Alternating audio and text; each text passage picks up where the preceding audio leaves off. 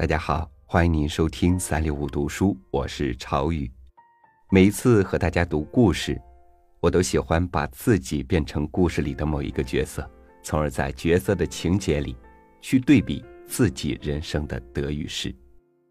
世相万千，人心最难测，人性最难解。今天和您分享的这篇故事，题目叫《当诚实面临陷阱时》，作者。刘耀兰，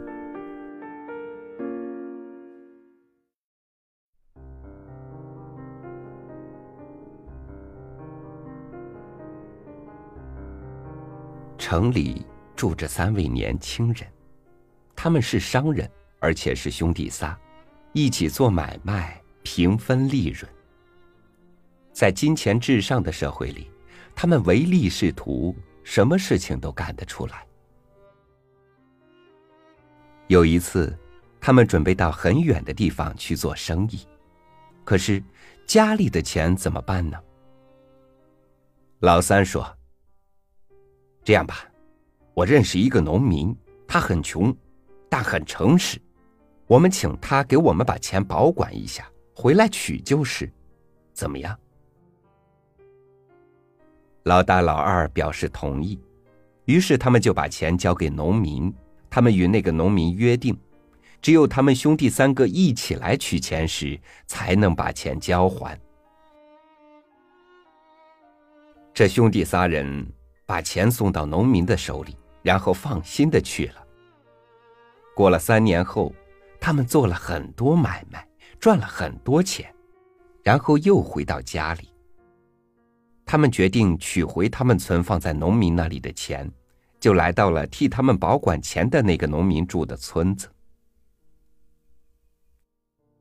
老大说：“先别急，想一想，这个农民为我们做了好事，我们怎么向他表示敬意呢？”老三思忖了会儿说：“我记得每逢礼拜天，他总是坐在窗前看大街。明天是礼拜天，明天一早。”我们从他窗前走一趟，我们一起向他打招呼，脱下帽子向他挥动一下，再向他深深的鞠一躬，然后就可以去拿钱了。这三个吝啬的商人兄弟兴高采烈的笑了，都觉得这个主意不错，因为这不需要花他们一个铜子儿。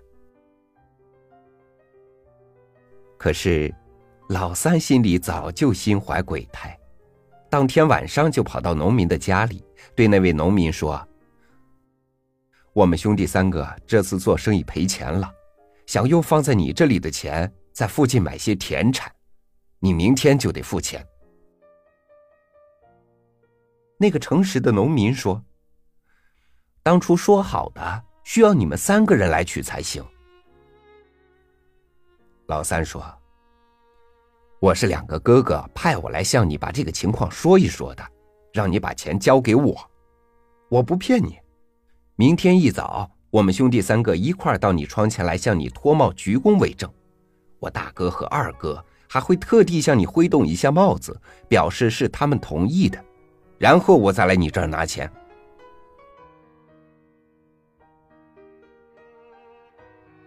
第二天一早，农民就坐在窗前等候。就在太阳出来时，这三个商人果然来到了他的窗前。他们摘下帽子，老大和老二向他挥动着帽子，然后一起向他深深的鞠了一躬。在分手前，他们兄弟三人约定，中午在饭店吃饭，饭后再一起去找农民取钱。看到老大、老二的背影走远后，分手后的老三。很快又到了农民家里。老三说：“怎么样，我没骗你吧？快把钱给我吧。”农民以为他真是他哥哥派来的，二话不说就把钱给了他。老三拿了钱后，马不停蹄的逃走了。两个哥哥在饭店里点好了菜，坐在那里等，等啊。等啊，可一直等到下午，却不见弟弟来。他们预感到事情不妙，就跑到农民家里，问那个农民看见他们弟弟没有。农民将他弟弟拿走钱的事如实说给他们听。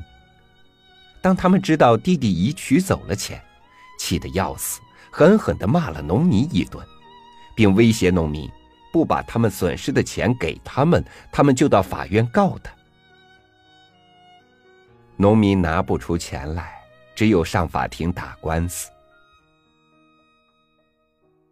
法官认为农民失约，判决农民赔钱。不然就要他拿出全部家产做抵押。老实的农民为了保存他们的钱，不仅没得到好处，还要赔偿损失，心里难受极了。经过几天的痛苦思索后，他终于想出了一个主意。商人雇了一位有名的职业律师，在法庭上，商人的律师先开枪，把农民说的像真的犯了大罪一样。农民不慌不忙地说：“法官先生，刚才商人的辩护律师所说的都是废话，没有根据。他们的钱并没有被他们的弟弟拿走，现在就在我的口袋里，我随时可以还给他们。他们的弟弟根本没到我这儿来取走钱。我之所以不将钱给他们，是因为我们之间还有这么一个约定。”我把钱交出来时，必须有他们三人在场。这样吧，让他们兄弟三人一起来，他们马上就可以把钱取回去。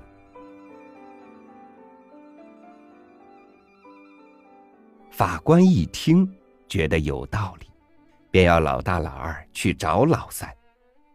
可是老三早已失踪，两个商人找了城市的各个角落，也没找到。他们的发财梦破灭了。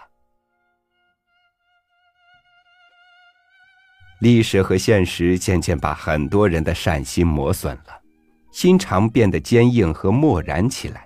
为了自己的利益，不惜去伤害别人。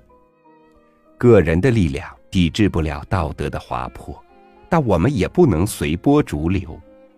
如果诚实面临陷阱时，我们不妨像这位被骗的农民一样，用智慧救自己。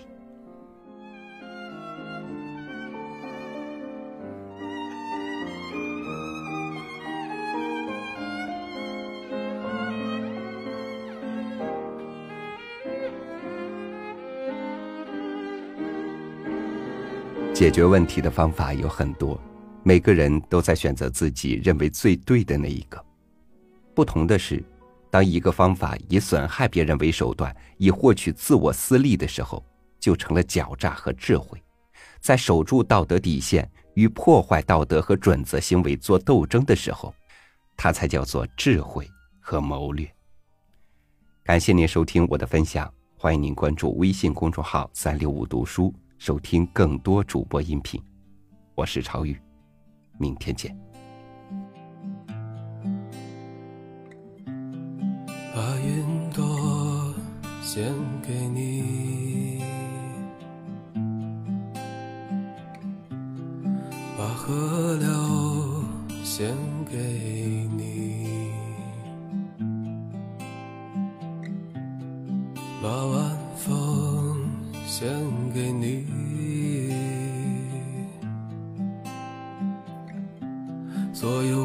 光彩只为你。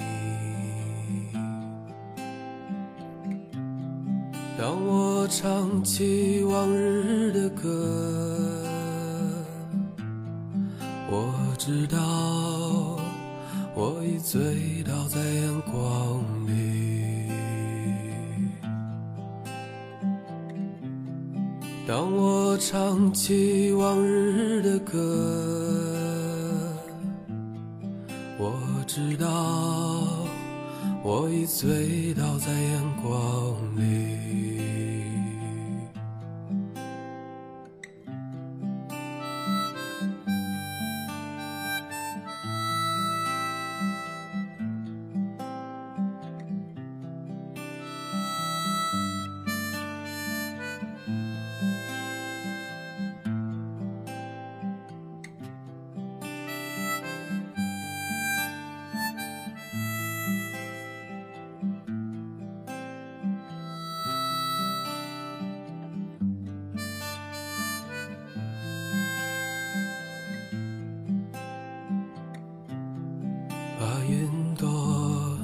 献给你，把河流献给你，把晚风献给你，